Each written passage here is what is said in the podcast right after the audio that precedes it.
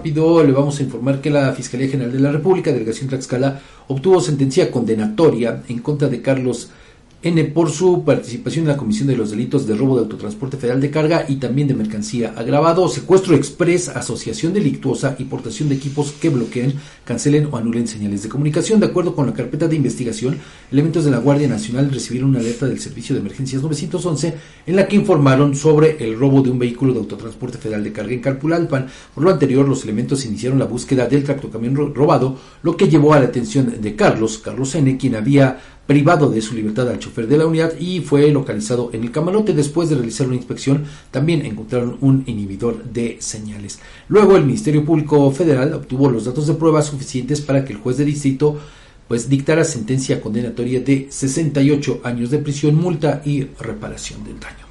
Fíjate nada más. Pues nos vamos a la pausa. Vamos a la pausa, recuerde usted. Sí, sí, sí, sí, recuerde usted nada más la pregunta. Compártanos sus experiencias si ha sido víctima, si conoce, si fue testigo, algo que nos permita entender cómo, pues cómo nos comportamos en el transporte público, Fabián.